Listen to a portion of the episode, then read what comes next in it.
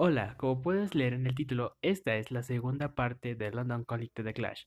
Para agarrarle el hilo a este episodio te recomiendo que escuches la primera parte, que fue el capítulo anterior que se subió. Muchas gracias y disfruta este capítulo.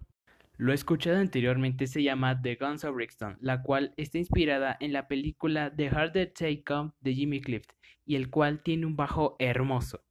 Grow and Boyo es el segundo cover del álbum, la cual habla sobre un problema en cualquier bar estadounidense. Dead or Glory es la explicación de la pesadilla de los chicos de pasar de ser un rockero de por vida a ser un hombre aburrido. Coca-Cola es la crítica a toda esa publicidad que nos intenta convencer de comprar un producto que muy probablemente no requeramos. The Car Cheat es sobre alguien que al ya no tener suerte no tiene nada y se queda solitario. Love is Rock es muy criticada por la letra, la cual va sobre cómo tratar a tu amante, pero todos en su tiempo entendieron que es sarcástica la letra. Four Horsemen es una referencia de que ellos son los jinetes del apocalipsis. En la canción anterior llamada I'm Not Down, habla sobre cómo ser mejor persona y tener buena cara hacia las crisis. ¿Esta sería una buena canción para estas fechas? El último cover es Revolution Rock. Originalmente es un reggae oscuro, que realmente habla sobre el escaparse y disfrutar de la vida. La última canción originalmente no iba a pertenecer al álbum, por ser muy contrario al estilo que estaba llevando, pero al final lograron que entrara.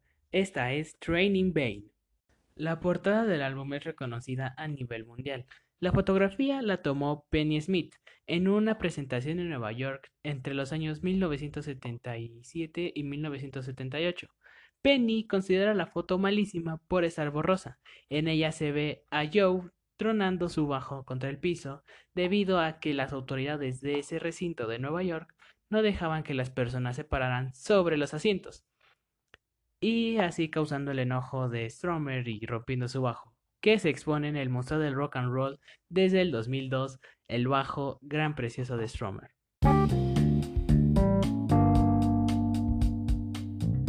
Y hasta aquí terminaría este gran disco y estos grandes episodios de Alternative Room.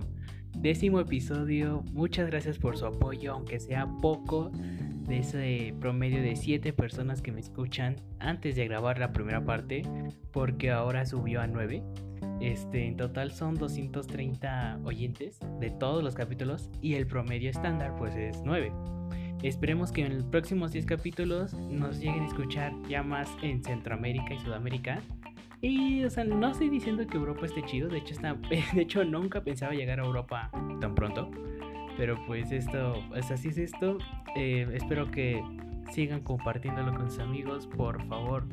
Este, pues muchas gracias por su apoyo.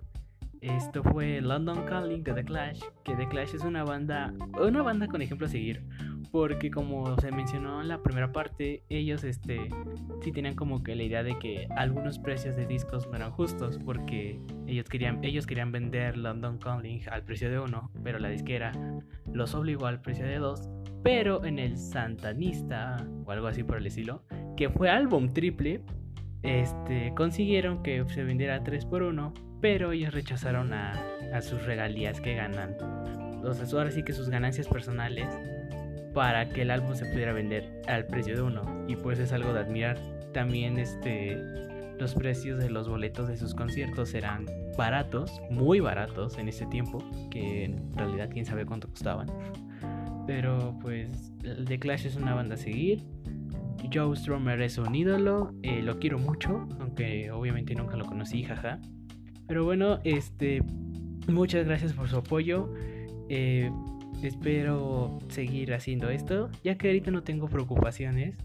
Eh, voy a tratar de subir más a menudo, uno por semana. Tampoco me voy a alocar y subir como, no sé, este, uno al día, porque pues eso sí sería bastante arriesgado y feo de mi parte. O sea, sí aguantaría, pero pues sí sería algo estresante. no mames, me pasó un día y pues ahora me van a cagar y así. O sea, sería como que ser muy comprometido. Y sí, lo, y sí lo podría hacer, pero pues a veces se me va la cabra al monte. pero bueno, muchas gracias por llegar hasta aquí. Recomienden el podcast a todos los lugares posibles. Un saludo a todos y nos oímos en otra.